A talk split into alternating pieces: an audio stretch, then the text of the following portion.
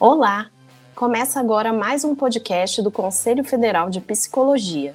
Neste espaço, a gente busca sempre discutir os temas mais relevantes da psicologia e seus impactos, tanto para a atuação da própria categoria quanto para a sociedade.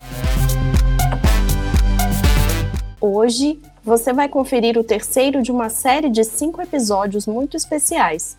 Vamos abordar os diálogos resultantes do Germinário Mulheres, Psicologia e Enfrentamento às Violências, que foi realizado em novembro, durante o 6 Congresso Brasileiro de Psicologia, Ciência e Profissão, o CBP. Neste terceiro programa, teremos como convidadas as psicólogas Vanina Miranda da Cruz, Daniela Pedroso e, para fechar o nosso time, Sofia Fávero Ricardo, o tema central do nosso papo é saúde, com ênfase na violência psicológica e sexual que mulheres e meninas brasileiras sofrem cotidianamente, além de desmistificar o aborto previsto em lei, e finalizando com contribuições sobre a despatologização das identidades trans. Vale lembrar que o CFP tem publicações e resoluções sobre a temática disponíveis no site cfp.org.br.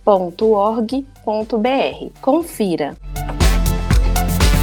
E para começar o nosso podcast, vamos ouvir Daniela Pedroso. Ela é psicóloga, mestre em saúde materna e infantil e atua há 25 anos no acompanhamento psicológico de crianças e adolescentes e mulheres adultas em situação de violência no Hospital Pérola Bagton. Ela trabalha na identificação e prevenção de casos, ministra cursos e palestras e integra o grupo de estudos de aborto e do núcleo de sexualidade e gênero do CRP 06 São Paulo. Vamos ouvi-la. Boa tarde a todas as pessoas presentes aqui nesse seminário. Gostaria muito de agradecer a oportunidade de estar aqui, em especial a Carolina, que fez esse convite para mim. Carolina me deu uma, uma função difícil. Eu trabalho com violência sexual desde a minha formação, há quase 26 anos, é, e estou na área também há quase 26 anos no Hospital Pérola Byton e também é, esses casos respingam no consultório, né? Fiz meu mestrado na área de saúde materno infantil e, por conta disso, eu acabei estudando mais a questão do abortamento previsto em lei, que eu já trabalhava lá é, no Pérola, tá? E aí me dediquei muito mais a esse trabalho e a esse estudo. É, a minha fala aqui não é uma fala fácil, porque a primeira proposta da Carolina foi Dani, fale sobre aborto e não maternidade. Aí eu falei para ela, então, Carol, não é bem por aí, porque o aborto ele não tem nada a ver com o desejo de não maternidade. Então, vamos começar a fala por outro por, por outro prisma. Já já comecei desconstruindo a colega. É, bom, é, eu fiz uma apresentação por, por, PowerPoint porque eu sou, vocês viram a louca da máscara. É, a gente que trabalha tanto tempo em hospital, você pega um pouco do modelo médico, então minha fala está sempre aí guiada é, pelos slides. E com a pandemia, eu virei a louca da, do roteiro. tipo, porque a gente ficou, é, foram dois anos e meio. Esse, é, esse é meu terceiro evento presencial e assim foram dois anos e meio falando de casa, né? E aí você tem que se reinventar. Estou vendo que a Sofia também tem um roteirinho. E aí a gente, então eu estou com ele aqui, vocês não reparem, tá? É, vamos lá. Não, Daniela, você pôs de ponta cabeça, não ia passar. Ah, ele falou: se você mexer no errado, vai no preto. Pronto. Obrigada. Gente, é, eu acho que a gente tem que começar pensando, então, aí dentro dessa provocação da Carol, é, sobre as gestações indesejadas, né? Eu acho que a gente sempre tem que passar é, do macro para o micro, né? E pensar do que, que a gente está falando quando a gente está falando é, em abortamento. O termo correto é abortamento, tá? Vou explicar para vocês por quê. Porque aborto ele é o fruto é, do abortamento. O aborto é, seria o concepto, é, o aborto é o que é o que sai, né, ali. Então, o termo correto é abortamento. Eu fico muito feliz de ver é, muitas estudantes e estudantes aqui querendo conhecer também sobre o tema, e aí por isso que eu acho importante falar para vocês o que não é usual, tá? Eu tenho 20 minutinhos ou 25, Marina, você sabe? 20. 20, tá. Tá bom, o relógio está na mão. Então vamos lá. É, a gente tem que pensar que a reprodução e o exercício da sexualidade eles deveriam ser sempre atos desejados e planejados, né? Eu acho que esse é o ponto de partida que é importante para nós aqui nessa tarde. É, quando que acontecem essas gestações indesejadas? Né? Eu acho que é delas que a gente está falando. É, elas acontecem num momento pouco favorável, é, inoportuno, ou acontecem até é, para uma pessoa que não quer a maternidade, que não deseja aquela futura criança é, naquele momento. Né? E quando a Carol me fez essa provocação, eu rebati, é, foi exatamente o que eu disse para ela. Né?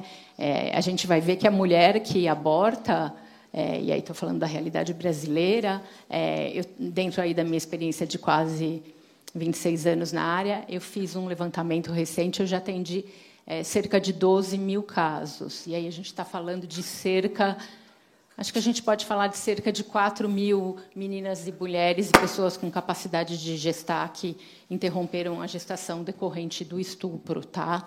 É, então, é, a gente não está dizendo de uma, não está falando de uma mulher é, que não quer ser mãe é, de nenhuma maneira. A gente está falando de uma mulher que não quer aquela gestação é, e aí mais especificamente, que eu vou caminhar mais para frente, é decorrente de uma violência sexual.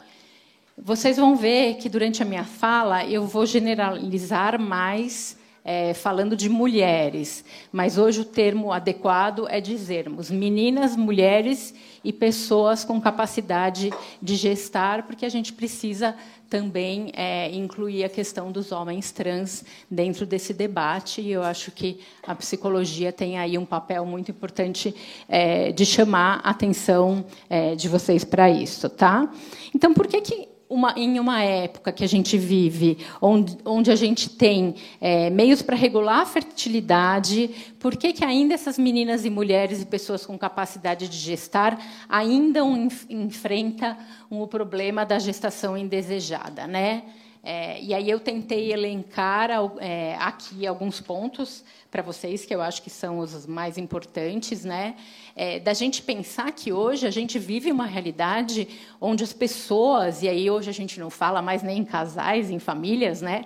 Mas que as pessoas com capacidade de gestar, principalmente as mulheres adultas, elas têm um desejo é, por um número menor de filhos. Eu acho que a gente é, tem que lembrar que essa também pode ser uma razão de uma gestação indesejada, né?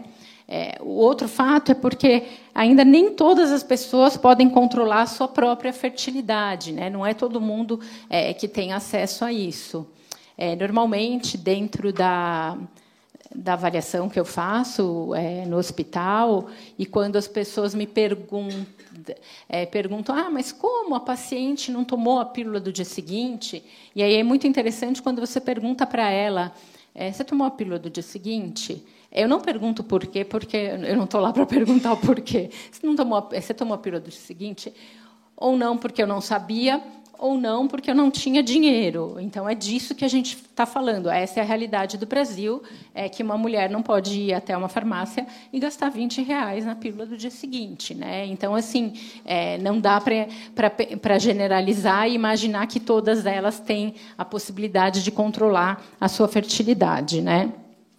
É, a gente tem que lembrar também é, que existem relações é, sexuais que não são voluntárias e nem desejadas, é, cuja maior expressão é a violência sexual, e aí estamos falando, então, é, não só da violência sexual é, grosso modo, que acontece na rua, daquela mulher estuprada por um desconhecido, mas aquela que acontece dentro de casa, é, pelo companheiro, pelo ex-companheiro, pelo padrasto. Então, a gente está falando de uma questão que é. Olá. Boa tarde, Vanina. A gente trocou a ordem, tá? É, a gente está falando também é, da pressão social que alguns grupos, principalmente de adolescentes, enfrentam é, para começar a sua vida sexual num momento onde não estão preparadas é, e num momento onde não se, é, não se é, precaveram para isso, né? E aí vai acontecer também uma gestação é, indesejada. E a gente tem que lembrar que nenhum método anticoncepcional é 100% seguro e que existem falhas. E é disso que a gente também está falando quando falamos em gestação indesejada, tá? Eu estou adorando ver quem tiver tira, que é, tiver tirando fotinho, quiser compartilhar nos stories.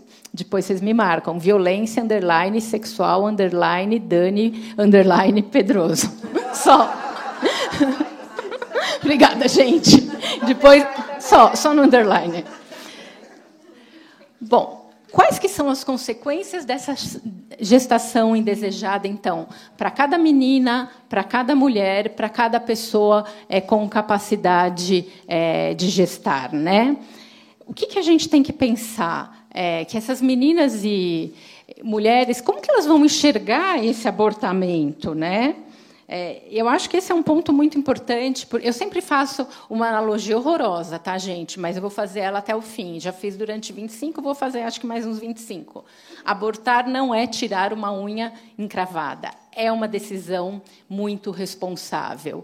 É uma decisão onde essa menina, essa mulher, essa pessoa com capacidade é, de gestar é, é responsável. E aí eu trago para finalizar é, a fala de algumas pacientes aí que eu já acompanhei.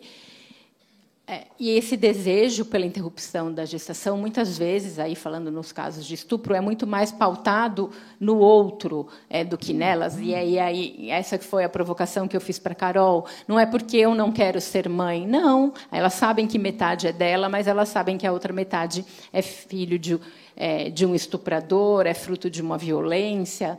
É, eu costumo, a gente tem que quebrar muito gelo nesses atendimentos, né? E aí quando a, a mulher chega com aquela, eu sempre falo que tem um tripé, tá, gente? Medo, vergonha e culpa é o que traz essas meninas e mulheres para gente, né? E quando vem aquela culpa toda é, ontem mesmo, o paciente aceitou uma bebida de um desconhecido num bar, aceitou a carona dele, Boa noite, Cinderela foi estuprada.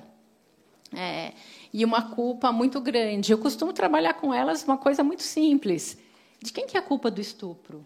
É do estuprador, né? É, a culpa não é não é sua, né? Eu acho que a gente tem que responsabilizar o agressor é, sexual do ato, né? Acho que isso é bem importante, né?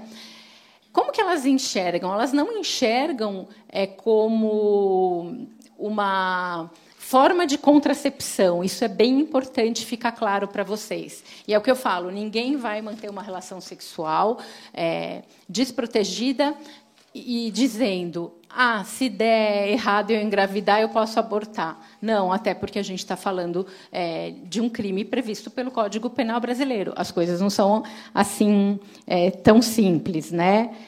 Então, o abortamento ele não é visto por essas. Eu vou falar mulheres, porque toda vez que eu falo meninas, mulheres e pessoas com capacidade de gestar, eu perdi aí meio minuto. Né?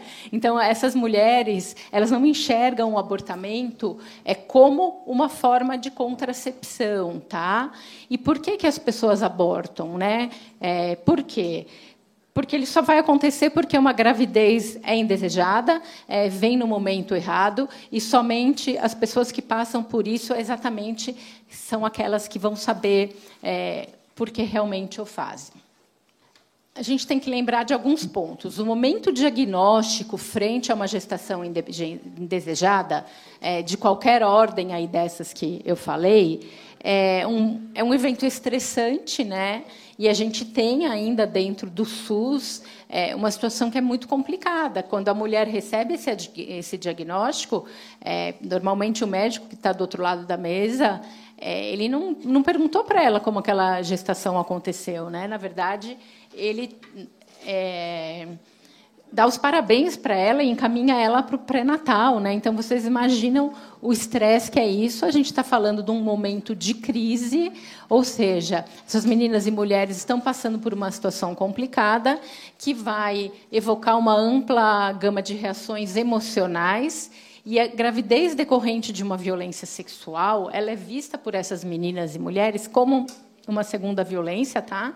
Isso não sou só eu falando, é a literatura internacional toda que conta isso para gente. É, acho que passar um pouquinho para a questão das vivências é, emocionais. Eu estou preocupada com o tema. Ainda eu tenho dez minutos só. Você vai me avisar com cinco? Tem dez. vou, co vou correr, vou correr, vou correr. As respostas emocionais ao abortamento é, realizado de maneira segura, elas são altamente positivas, tá? Esse eu acho que é um ponto que as pessoas não dizem. É, não existem problemas emocionais relacionados ao abortamento. E isso quem está dizendo não é a Dani Pedroso também. São os estudos internacionais ao longo de 35 anos. Tá? Qual que é o maior. É, a maior sensação das mulheres após o abortamento previsto em lei é uma reação de alívio. É interessante quando você atende ela na sequência na enfermaria ou quando você atende ela é, no pós. Como é que você está se sentindo? Alívio, aliviada. É como se tivesse dado uma ficha é, com opção alívio, porque todas vão dizer alívio, tá? De novo, abortamento é, quando realizado de maneira segura, ele não afeta desfavoravelmente a maioria das meninas e mulheres. Elas vão assimilar o procedimento de seis meses a um ano após, tá?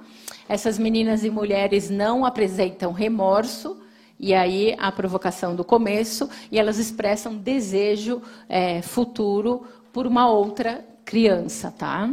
Por uma futura criança. É, dificilmente é, vocês vão ver eu falar em feto, bebê jamais. A gente trabalha muito com elas a questão da futura criança, porque é uma vida em potencial, ainda não é uma vida disso que a gente está falando, tá?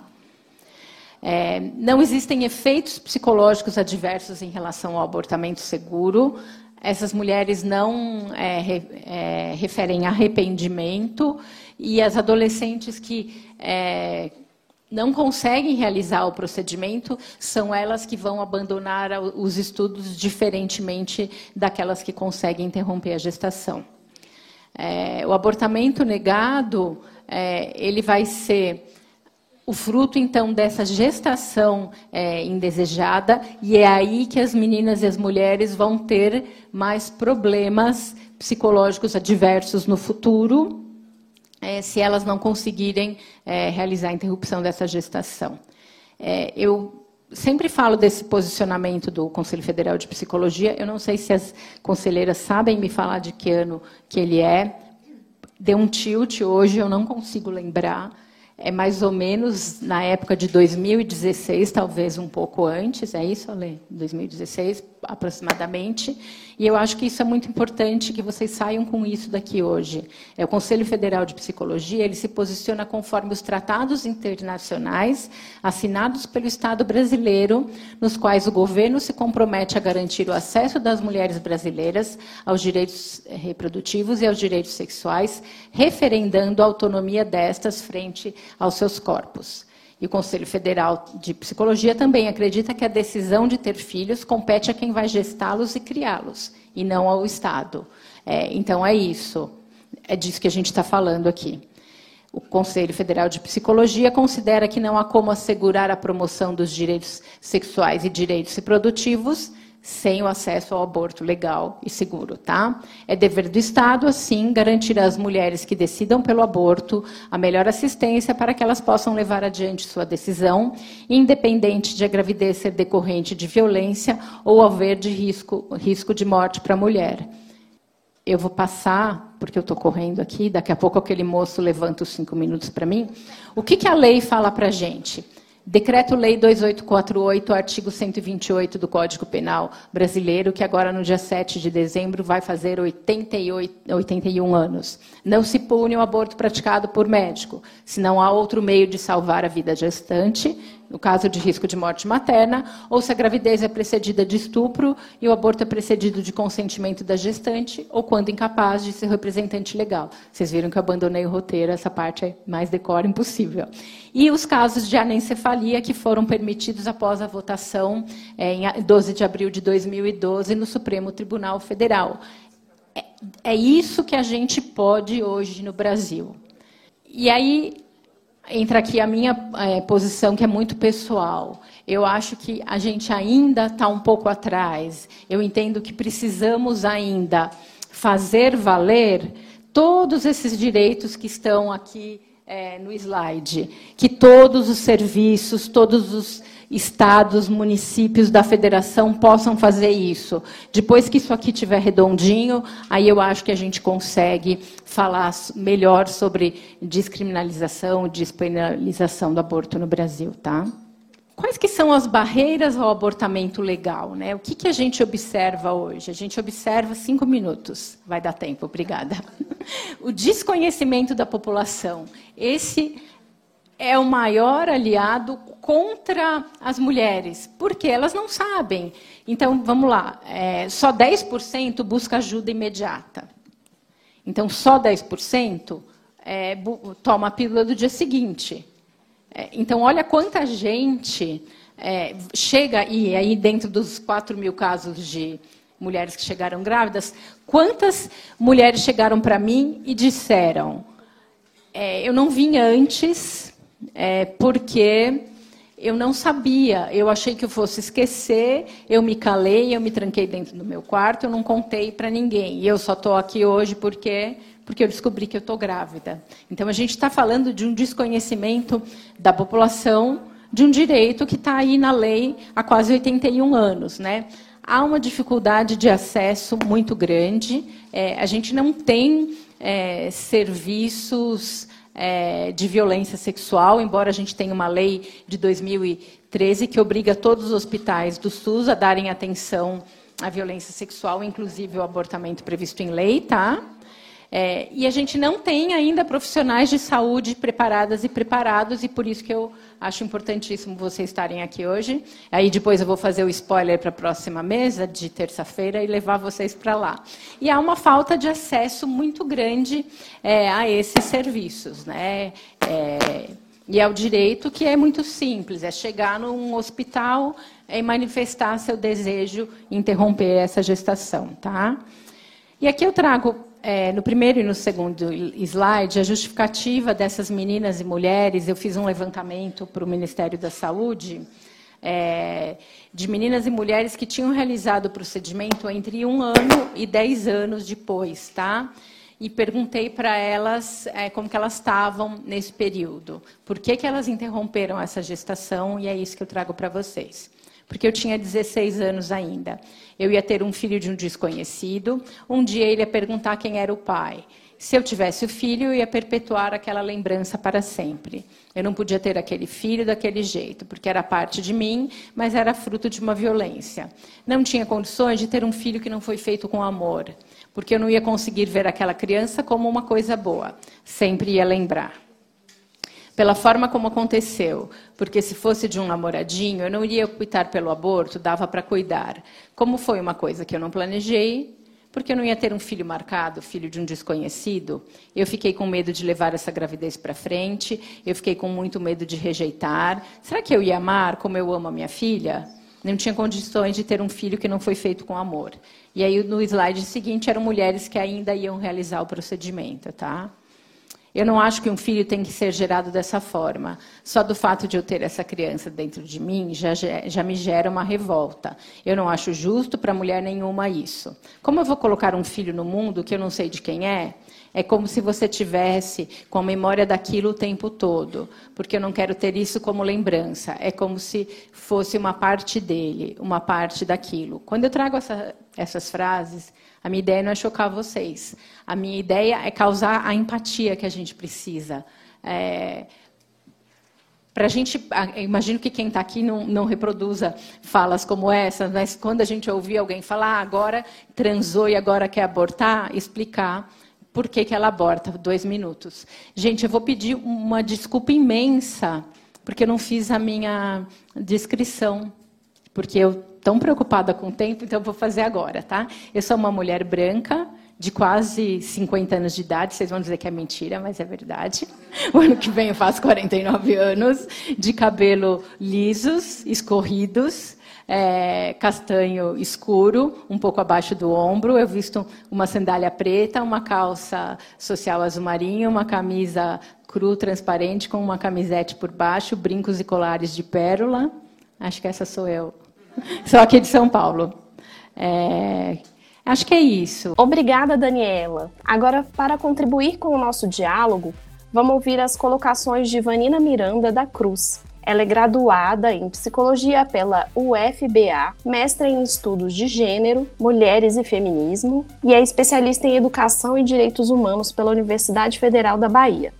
Também é pós-graduada em IMBA em gestão de pessoas pela Universidade do Paraná Olá, Vanina, é um prazer tê-la aqui conosco. Pode começar com a sua audiodescrição. Boa tarde a todas, todos e todes.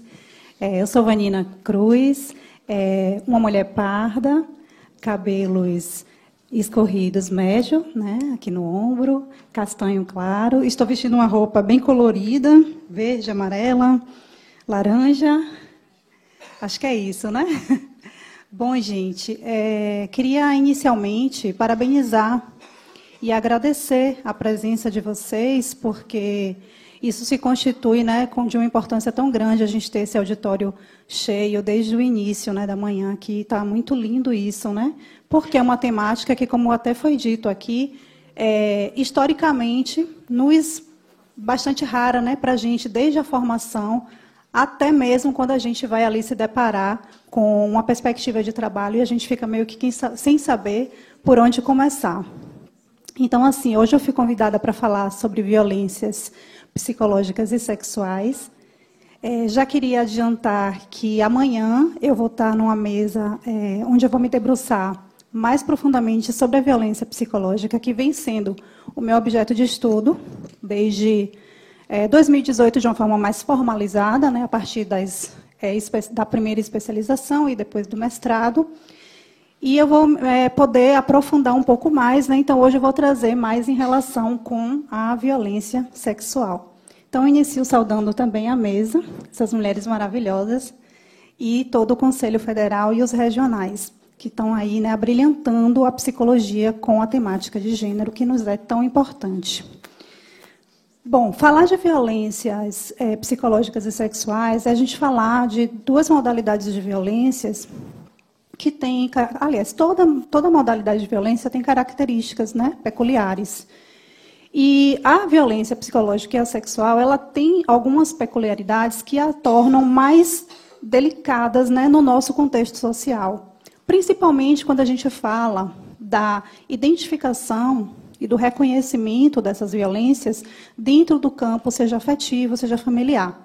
Né, seja ali com pessoas que nos são próximas, com pessoas que, é, com, que a gente convive, né, seja uns relacionamentos, ou seja até mesmo quando a gente fala das meninas, que infelizmente a gente tem um número absurdo né, de violências que as meninas sofrem. Tanto que hoje os estudos de gênero eles devem ter essa preocupação de trazer né, que a gente deve, deve incluir o termo meninas quando a gente fala de violência contra mulheres. Porque é visível que nós começamos a ser violentadas desde crianças, né? Nós não passamos a ser violentadas quando nos tornamos mulheres. O processo de violência de gênero ele já se inicia na nossa infância, seja de alguma forma, né? Muitas vezes sutil, que é a principal característica da violência psicológica no seu, é, na sua expressão, né, mais branda como a gente costuma falar. Porque é uma violência que, embora tenha ali sutilezas, ela também vai gerar danos e ela pode se configurar de formas muito perversas, né? Então, deixa eu só pegar minha pesquinha aqui para me orientar. Ah, desculpem pelo atraso, tá? É porque eu já vim sem tomar café. Aí eu falei, não, eu tenho que almoçar. E aí esse processo de sair, sair correndo daqui de uma mesa para almoçar, e aí a gente tentando ao máximo ver uma coisa rápida, tive esse pequeno atraso. Bom, então a gente está falando, né, quando a gente fala de violências sexuais e psicológicas, a gente está falando sobretudo de violências sutis, né? e que é, nos atingem de uma forma desigual. Quando a gente fala né, de como essas violências impactam os homens e os meninos. Pode existir, existe relatos, por exemplo, de violências sexuais praticadas contra os meninos, né? Inclusive, um tabu muito grande de se trazer, de se falar sobre essa violência, mas os dados nos, nos reportam aí que uma violência desproporcional a meninas né, e mulheres, quando a gente está falando desse tipo de dessas violências. A gente vai ver essas violências tipificadas aí na Lei Maria da Penha, e vai ser interessante essa legislação trazendo.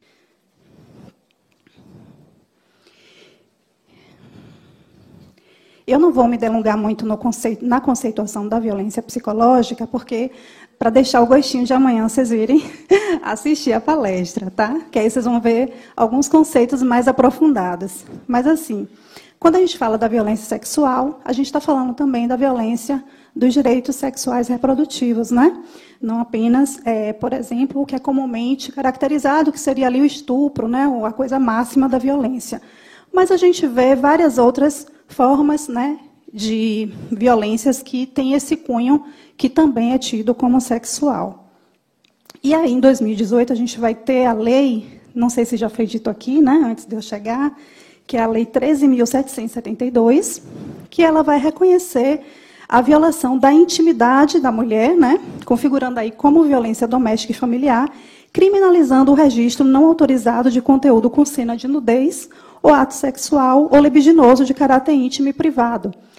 Na pandemia, que foi assim, a gente pode constatar um caos, né, no que diz respeito às violências de gênero, esses dados, né, esses, esses números alarmantes, é, a gente é, percebia muito, né, no contato é, dos atendimentos com mulheres em situação de violência, de relatos dessa modalidade de violência, né, de é, uso de vídeos, de fotos é, da mulher, né, de imagens, ou então ameaças de usar né, é, essas imagens como forma ali de chantagear as mulheres. Então, essa legislação ela vai ser extremamente importante porque acaba sendo aí mais um mecanismo né, da gente tentar coibir. E uma coisa que eu percebi durante a pandemia foi exatamente até de manhã foi dito sobre isso, né? O como que existe uma criatividade masculina quando a gente está falando das violências de gênero, né? Porque as violências, a gente volta a dizer, a gente tem ali as modalidades, as tipificações, mas elas ocorrem de formas variadas. É, o conceito de cada uma delas é importante para nos dar um norte, para a gente compreender e caracterizá-la, identificá-la, mas ela vai acontecendo, ela vai se moldando ali de acordo ao momento histórico, de acordo com o contexto que aquela mulher está, a situação que ela está. Então, na pandemia, eu pude presenciar tudo isso, né? Assim, novas formas de violência surgindo. Quanto menos a gente espera, mais modalidades, né, de violações aí aos direitos das mulheres e das meninas. E aí, quando a gente fala de legislação, né, porque assim na psicologia a gente também, de certa forma, tem aprendido a importância de andar lado a lado de uma forma interdisciplinar com outras áreas, né? E aí a legislação se torna, é, o direito, né, a partir das legislações se tornam extremamente importantes para nossa atuação, para nortear, né, nosso, nossas ações. Então a gente luta por essas legislações e pelo reconhecimento, né, pela visibilidade também dessas leis que visam proteger, né, e coibir qualquer tipo de violência contra nós mulheres. É, eu não sei se vocês estavam aqui pela manhã, a Valesca Zanello estava aqui, né, falando, e maravilhosa como sempre. E, e vocês devem, quem acompanha a Valesca, né, deve acompanhar que ela faz várias publicações no Instagram, e ela trouxe uma postagem recente falando sobre o sono, né, o ronco masculino, falar assim de uma forma mais resumida, a relação de gênero, né, entre aquela coisa da mulher que suporta o ronco masculino, né, e aquela coisa toda. E aí eu li no relato da Valesca, ela falando também é, de, dessa experiência, né, de ter que dormir anos com a pessoa ali roncando, e a pessoa se recusava, né, a ir dormir em outro lugar, e que isso dificilmente um homem vai se colocar nesse lugar, né, de suportar uma mulher roncando. A gente está sempre em pé aí de certa desigualdade. E ela trouxe também uma situação que é um comportamento masculino, às vezes, de ali, uma tentativa de manter relação sexual com a mulher, enquanto a mulher ainda está sonolenta, né, dormindo. Aí eu queria trazer um ponto aqui sobre essa colocação de Valesca, né, que me fez relembrar um atendimento que eu fiz. Deixa eu pedir desculpas aqui a vocês para falar sobre esses atendimentos né, que eu acabei não situando. Eu atuo na Defensoria Pública do Estado da Bahia, enquanto psicóloga, é, no Núcleo de Direitos Humanos. Então, quando eu entrei né, ali em 2015, eu percebi que a maior demanda do Núcleo de Direitos Humanos são mulheres em situação de violência. Então, acaba que até hoje é o carro-chefe da minha atuação. Por isso, o meu interesse em estudo e aprofundamento né, em fazer especializações, em fazer um mestrado, para poder aperfeiçoar ali a minha prática né, no cuidado com essas mulheres.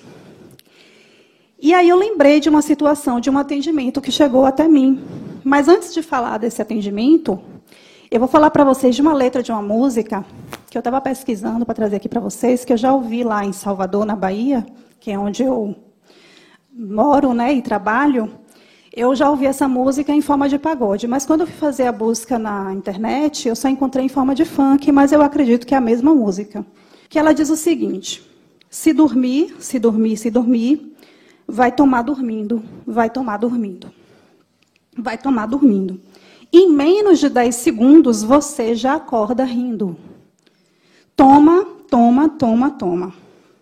Na madrugada ela prometeu que ia acabar comigo, sentando. Agora vem com papo que está aqui cheia de sono. Robacena está cantando, então escuta isso aqui. Se dormir, se dormir, vai tomar dormindo. É, segundos você já acorda rindo. Esse é um caso típico, né, de uma situação em que a mulher está ali dormindo e o, e o parceiro, o companheiro, provoca um estupro, né? É, e isso é cantado, e é dançado, né? e é normalizado, e é algo que, que acontece ali no meio de diversão. Né? É, e aí eu vou trazer esse relato para vocês. Eu atendi uma mulher que na época ela devia ter uns, é, ela tinha 38 anos, e ela possuía duas filhas, uma de 15 e uma de 9 anos de idade. Ela tinha um companheiro, e essas filhas não eram filhas desse companheiro, eram filhas de um relacionamento anterior. Eles não estavam muito bem, né? Mas ela não tinha recursos para identificar, né, o que é, achava que era coisas de relacionamento. Só que ela percebia o seguinte, que uma coisa, uma característica do comportamento dele é que ele sempre, por mais que tivesse algum tipo de discussão, ele sempre cuidava de fazer o café para ela todas as noites. Ele tinha esse cuidado, estivesse chateado ou não, ele fazia o café para ela. Bom, essa mulher, ela, ela não estava querendo engravidar. Né? Ela já tinha essas duas filhas. E ela, em virtude desses conflitos, ela estava muito cautelosa com a questão da gravidez, da gestação. Então, sempre que eles tinham uma relação, ela é, só, né, só cedia mediante ali né, a, a utilização do preservativo. Porém, ela ficou grávida. Ela engravidou. E aí ela começou a ficar muito encucada. Como assim eu engravidei? Se ela tinha ali né, tudo muito, porque isso estava muito na cabeça dela de não engravidar, não engravidar. Por fim, ela foi ligando ali as pecinhas do quebra-cabeça, né? E ela descobriu o seguinte, que na verdade aquele café que ela tomava todas as noites, ele, ele continha uma medicação que fazia com que ela dormisse. Quando ela dormia, ele abusava sexualmente dela em algumas situações, porque ela tinha muitos pesadelos em que ela estava sendo violentada. E ela relata que em alguma situação ela também acordou com sangramento sem entender porquê daquele sangramento, que não seria ali a regra menstrual. Mas o pior de tudo é que ela, nesse processo né, da, de chegar a esse ponto da situação dela, foi se aproximando também da filha de 15 anos, que já estava também com alguns conflitos, inclusive se automutilando, e descobriu então que a filha era estuprada também. Né? O motivo pelo qual ele colocava ali a medicação para ela era para poder estuprar a filha, e já se faziam ali 10, 5 anos que a filha vinha sendo estuprada. E a menina já estava desesperada porque a irmã menor estava para completar 10 anos, que foi exatamente o período que ela começou a sofrer esse abuso já. Meu Deus! Então, é, imaginem, né? Então, assim, é, me choca muito a letra dessa música, né? Por conta de quando a gente vê o quanto que é tão cruel a realidade de muitas mulheres, né? É, dela perceber esse, todo esse desfecho. E aí existe uma questão muito importante para nós da psicologia, também, que é com relação à sensibilização a esses atendimentos, né? Porque muitas vezes a gente escuta é, um questionamento mesmo sobre é, ah, mas ela não percebeu, como assim? Né? Não ouviu a filha. Então, assim, a mulher ela é o tempo inteiro culpabilizada, cobrada. E a gente precisa entender, né, sobretudo, que a violência de gênero ela tem um poder muito forte, aliás, toda violência, ela tem um poder muito forte de paralisação, né? Eu acho que qualquer pessoa aqui que tenha sofrido algum tipo de violência já sentiu, né, já teve essa, essa reação corpórea, de uma sensação de paralisar, né, de seu corpo paralisar, de você não conseguir falar sobre aquilo, de você ainda estar num processo de digestão daquilo, né?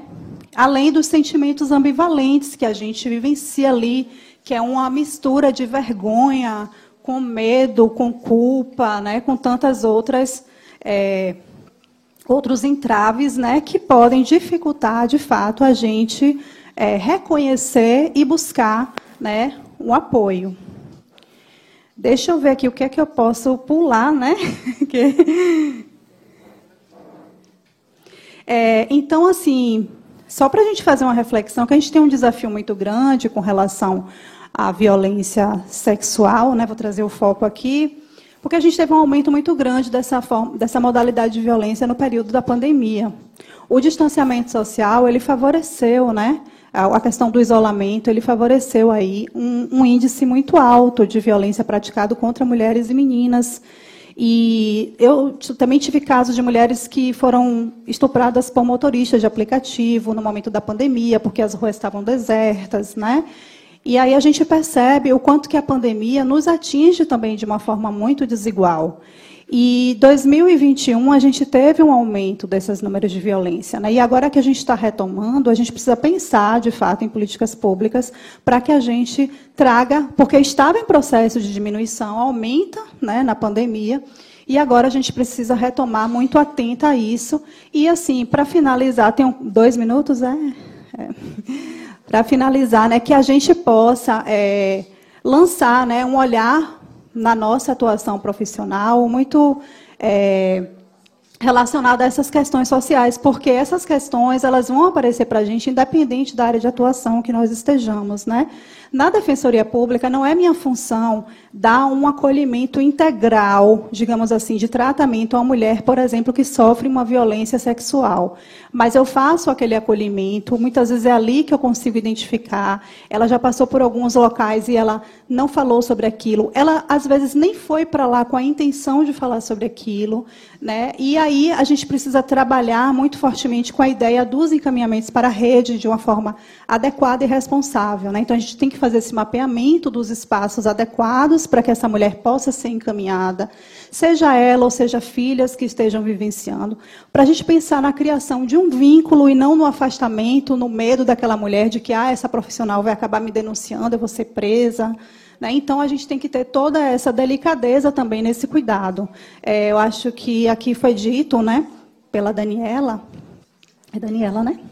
A questão né, dessa da, da, empatia mesmo que a gente precisa ter, né, desse acolhimento, não da gente olhar para esses casos, esses relatos e simplesmente nos horrorizar, porque lógico que vamos nos horrorizar né, desses, dessas situações macabras que infelizmente nós mulheres vivenciamos, mas que a gente possa é, ter esse grande desafio né, de desenvolver esse potencial de acolhimento a essas mulheres, essas meninas que, inclusive, infelizmente, pode ser uma de nós, né? Muito obrigada, gente. Para finalizarmos o nosso episódio sobre saúde das mulheres, vamos ouvir as contribuições de Sofia Fávero Ricardo. Ela é psicóloga e pesquisadora, doutoranda em Psicologia Social Institucional pela Universidade Federal do Rio Grande do Sul. É integrante da Associação em Movimento Sergipano de Transsexuais e Travestis Sofia, é com você. É, dizer que é uma honra muito grande estar aqui hoje. Vou fazer minha descrição visual. Eu estou vestida meio patati patatá, né? Eu sou uma pessoa alta, tenho 1,86m. Eu sou uma pessoa trans e uso um óculos grande. Eu estou com um brinco de argola e acho que é um pouco isso, né? É, eu sou uma mulher branca também, tá? Então, vou começar a minha fala hoje comentando o prazer imenso que é estar aqui hoje. Gostei muito de te ouvir, Daniela. Em vários momentos da sua fala, me surpreendeu. Assim, eu acho que quando a gente se conecta muito com o ambiente biomédico, a gente perde algumas coisas e eu acredito que você manteve outras. Então, gostei muito de te ouvir. Gostei muito de estar aqui junto com a Vanina, com a Marisa. Agradecer ao Conselho por ter descoberto o meu trabalho. De alguma forma, vocês têm me chamado para várias coisas e estou adorando. Acho que esse é um pouco do efeito Céu Cavalcante no Conselho atualmente. Né? Assim, então, vida longa e a Céu Cavalcante. E as pessoas trans na psicologia. Tá? Quero dizer para vocês que é curioso, não sei se vocês perceberam, mas a fala de hoje, o tema era saúde, mas a gente falou muito de violência. Né? E eu acho que saúde e violência são um pouco das mesmas faces de uma mesma moeda. Né? E como é que a gente está aqui tentando dar consistência, criar um contexto para essas cenas que nos invadem e que têm um caráter meio pegajoso. Né? Eu acho que a violência tem isso, tem algo de muito pegajoso na violência que faz com que seja difícil para mim estar aqui hoje também. Né? Eu tenho conversado muito isso com a minha psicóloga. Minha psicóloga foi minha professora na graduação. Aline, se você estiver por aí, beijo. Tá? E tenho conversado muito porque participar de eventos assim é, de certo modo, abrir a caixa da violência e abrir a caixa da violência na frente de muitas pessoas que talvez 10 anos atrás, quando eu estava entrando na psicologia, não olhassem para mim da forma como olham hoje. Né? E aí eu vim contar uma história para vocês, vim contar a minha história dentro da psicologia. Eu me formei em Aracaju, eu entrei na psicologia em 2013. E no começo do curso, os professores eles não lidavam muito bem com o fato de que eu não havia trocado meu nome ainda, meu nome não era Sofia na chamada, mas eu me apresentava como Sofia e pedia que eles me chamassem de Sofia. E eu consigo lembrar de cenas dessa, dessa pessoa, dessa jovem eu, correndo atrás dos professores no corredor e falando: olha, eu preciso, é necessário, por favor, é Sofia e de um, dois, três professores me dizerem assim: ah, eu não posso rasurar o documento, eu não posso lembrar disso. Imagina se todos os alunos me pedissem isso, o que, é que eu ia fazer? E de muitas vezes ao longo da graduação eu ter me pego diante dessa experiência, que é uma experiência intraduzível, impronunciável intransigente que é a experiência do trauma. Né? Eu acho que quando a gente está falando de violência, de heteronormatividade, de cisnormatividade, branquitude, a gente está falando de experiências traumáticas na vida das pessoas e que tem esse conteúdo pegajoso mesmo. Né? Eu me sinto meio grudenta aqui hoje falando com vocês, porque eu estou abrindo a caixa da violência. Né? E aí eu vim trazendo assim algumas uma série de vinhetas para poder pensar com vocês. É um pouco curioso, né? É, é, pensar a violência e, e, tentar produzir uma fala coerente sobre a violência, porque tudo que há na violência é confusão e bagunça, né? A violência ela nos confunde. E, e quando eu comento isso, né, de que o CRP tem me convidado para participar de eventos, eu começo a perceber que na verdade o CRP, o, o conselho, a, essa profissão, né, que eu estou exercendo hoje no momento, ela me convida a participar desses momentos porque eu sou uma pessoa que reclama. Né? E aí eu comecei a me ligar disso, assim, ah, então eu vou para os eventos para reclamar. E eu tenho meio que uma relação abusiva com a psicologia, porque desde que eu sou psicóloga eu reclamo da psicologia também. Mas não largo a psicologia, né? A gente vai discutindo isso aqui, quem sabe, no final dessa fala, eu e a psicologia a gente tem uma relação menos monogâmica, tá? Então, eu vou partir de duas autoras para fazer a fala hoje com vocês. Tá? Vou falar um pouco da Seidia Hartman, ela tem sido uma das figuras da Flip aqui no Brasil.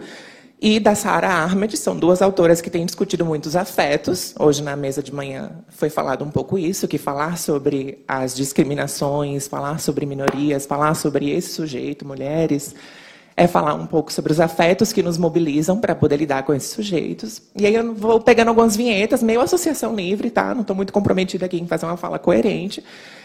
E vou pegar a primeira cena, que é uma cena dos debates presidenciais. Atualmente, eu vou pedir permissão ao próprio banner aqui, que o banner está dizendo, né? Lugar de psicóloga na política, então a gente pode citar a política aqui também, tranquilamente. E é uma cena em que, ao final do debate, o padre Kelman, eu não sei quem aqui assistiu, o padre Kelvin, padre Kelman, não sei como vocês querem chamá-lo. Candidato padre. Ele. Em que ele. É, são os minutos finais da fala dele, eu acredito que é no debate da Globo. E nos minutos finais ele pega a câmera, né? A câmera se dirige necessariamente a ele. Ele olha para a projeção e fala: é, a nação lamenta quando um padre é desrespeitado, como ele foi desrespeitado nesse debate hoje. E aquilo me marca, né? assim, aquilo pega e gruda dentro de mim e eu fico, mas qual nação está lamentando? Eu não estou lamentando. Né? Vai Soraya, pega, pega nele. E aí eu fiquei pensando um pouco como é que vão sendo criadas essas unidades coletivas mesmo, né? Essas unidades movidas por uma certa emoção, por uma certa rejeição a tudo isso que está sendo representado em figuras muito parecidas como eu. E me lembra um pouco da fala da Damari sobre a ilha, das, sobre a ilha de Marajó, as crianças que ela acusou de, de existirem crianças que tinham seus dentes arrancados para que pudessem fazer sexo oral mais facilmente, ou que comiam comida pastosa para poder ter liberdade e, e maior passagem na hora do sexo, do sexo anal. E no final dessa fala que ela faz no púlpito de uma igreja, ela diz que somente o Bolsonaro e o governo do bolsonarismo seria capaz de diminuir tudo isso no Brasil, no caso, tudo isso representado também por pessoas como eu. Né? E aí eu quero falar para vocês que, embora tudo isso a gente consiga hoje, porque é meio chocante também que a gente venha para esses espaços para mostrar às pessoas que elas não devem meio que machucar, fazer mal às outras pessoas, né? A gente vem aqui lembrar as pessoas, olha, então, a civilidade, ela acontece de, com tal, tal acordo, são pactos que a gente vai fazendo. E vai me cansando um pouco a experiência. Eu lembro um pouco da Glória Anzaldúa também, quando ela diz, né, eu não quero ficar educando mulheres brancas. Vai me cansando um pouco a experiência de lembrar as pessoas dessa condição precária de humanidade, ou de como essa humanidade está sendo negociada constantemente. Então, é muito chocante estar aqui, dez anos depois, na psicologia, sendo aplaudida, sendo celebrada, e dez anos atrás estar, sendo, me, estar me sentindo muito humilhada dentro da psicologia e estar muito triste dentro da psicologia. Então, eu pego um pouco dessas cenas, as cenas da Sofia na graduação, as cenas da política brasileira, e, e, uma cena que a, que a Sage Hartman vai discutir no livro Way Art Lives, em que ela pega uma fotografia, ela é uma pesquisadora negra que se interessa pelo arquivo da escravização, e ela vai se dando conta que nesse arquivo não existia uma história sobre as pessoas negras, mas uma história anulada, um certo anonimato, digamos assim, deliberado. Né? Não era um anonimato espontâneo, acidental. Era algo que acontecia e que precisava acontecer para que a branquitude se fortalecesse também como uma estrutura de poder. E é quando ela escreve também, e, e, enfim, vou falar desses dois livros, tanto do Way Art Lives quanto do Cenas da Sujeição, porque no Cenas da Sujeição tem um capítulo que está traduzido no Brasil chamado Vênus em Dois Atos, que eu acho que é um capítulo que transforma um pouco tanto o nosso trabalho quanto a nossa escuta, com a diferença. Nesse capítulo, no Vênus em Dois Atos, a Sage Hartman ela vai fazer o seguinte: ela vai se debruçar sobre esse arquivo, ou sobre esse não arquivo da escravização, para poder estar tá pensando como é que ela visita esses ancestrais, como é que ela pensa sobre a própria história, entendendo que na própria história existe uma lacuna, um buraco muito grande, que é um buraco da própria dinâmica racial, digamos assim, como é que ela acontece. E aí ela cria essa cena, ela pega alguns registros de um, navio negreiro, ela cria essa cena em que ela sabe que duas meninas vão ser assassinadas, ela sabe que duas meninas do navio, ela com, com o registro em mãos, ela sabe que essas duas meninas no dia seguinte serão jogadas para fora do navio. E ela cria uma cena que ela vai chamar de historiografia poética ou de fabulação crítica, em que ela consegue conversar com essas duas meninas na literatura. Então, no texto, ela senta com essas, com essas duas garotas, que ela vai chamar de Vênus, não, não, não à toa, ela chama elas de Vênus. E ela diz para essas garotas, mesmo sabendo que elas serão assassinadas no dia seguinte, que tudo ficará bem. E ela diz: tudo vai ficar bem. E as coisas vão mudar. E aí ela volta para o escritório dela, ela é pesquisadora, ela volta para o escritório dela e pensa: isso me machuca, isso me dói, eu sei que elas vão morrer, e o que é que eu faço com isso? O que é que eu faço com essas imagens? Que, voltando para o Way Art Lives, ela pega uma imagem, que é uma imagem tirada por sujeitos brancos de um bairro negro, que tem um, uma legenda chamada Typical Negro alley, assim, é, beco típico dos negros, algo mais ou menos assim. E nessa foto, ela vê que tem uma pessoa negra na janela de um apartamento, olhando para quem está fotografando. E aí ela pensa assim: como é que pode uma fotografia, um enquadramento, produzir uma violência? Né? Como é que pode a imagem produzir uma violência? E aí ela se, se, produz um outro enquadramento, que é tentar pensar o que, que aquela pessoa no apartamento estava vendo quando aquela foto foi tirada. E aí ela brinca, né? Assim, certamente aquela pessoa pensou que aqueles brancos eram meio idiotas. Né? Olha, esses brancos idiotas tirando foto aqui do bairro. E aí eu lembro de imagens das travestis brasileiras, da Luana Muniz gritando no Profissão Repórter, porque estavam fotografando, travesti não é bagunça, ou então da Vanessa na delegacia, que na minha adolescência virou esse grande meme dos 20 reais, ou das mulheres trans sendo estupradas e tendo que depor na delegacia dizendo que foi ótimo terem sido estupradas, e de como tudo isso, ou das mulheres trans depois de um acidente de, de, de carro, que quebra o vidro do carro e fala, a gente que tem peito, a gente só, a gente, a gente que tem prótese, a gente sente, aí o vidro quebra, isso vira um meme, isso vai meio que infectando a cabeça das pessoas, né? E infectando a minha cabeça também. Então, hoje eu vim escrever para vocês, pensar junto com vocês sobre essa violência, não é a violência sexual nem a violência psicológica necessariamente, mas sobre essa violência epistêmica. Né? Quando a gente está falando da condição de pessoas negras, da condição de mulheres, da condição de indígenas, da condição de pessoas LGBTs, a gente está falando de uma violência epistêmica, onde tudo aquilo que essa pessoa produz não é reconhecido como conhecimento, não é reconhecido como uma narrativa a qual as pessoas conseguem se conectar. Então, eu venho pensando hoje com vocês essa questão da reclamação, vou trazer um pouco para encaminhar ao final da minha fala, da Sarah Ahmed, porque ela tem um livro recentemente lançado, o livro se chama Complaint, é reclamar em inglês, e no livro Complaint, ela vai pensando um pouco essa reclamação como uma estrutura em que, por exemplo, eu atendo pessoas que trabalham em, em startups ou em instituições mais progressistas, que têm núcleos de diversidade, e essas pessoas começaram a se dar conta que as queixas delas que, que, que, na verdade, os núcleos de diversidade das empresas que elas trabalhavam serviam para que as queixas delas fossem engavetadas.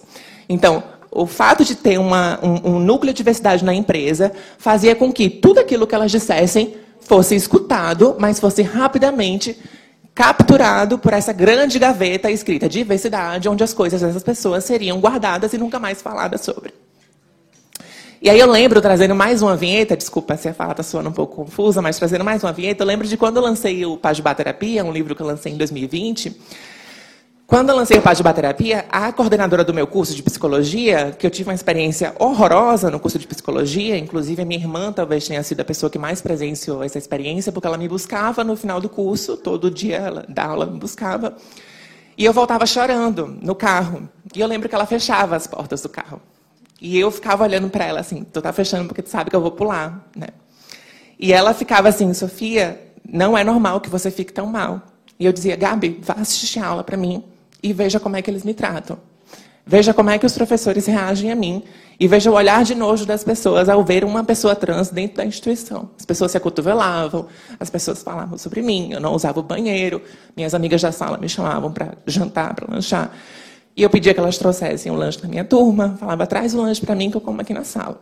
E aí, estar hoje aqui, enfim, não, eu não quero que isso seja soando para vocês como uma certa jornada do herói, como uma certa é, lógica de uma, de uma superação, de uma transgressão absoluta. Eu quero pensar com vocês o que, que a gente faz com a violência e como é que a gente abre o arquivo da escravidão, o arquivo não só da escravização, né, mas o arquivo da violência transfóbica.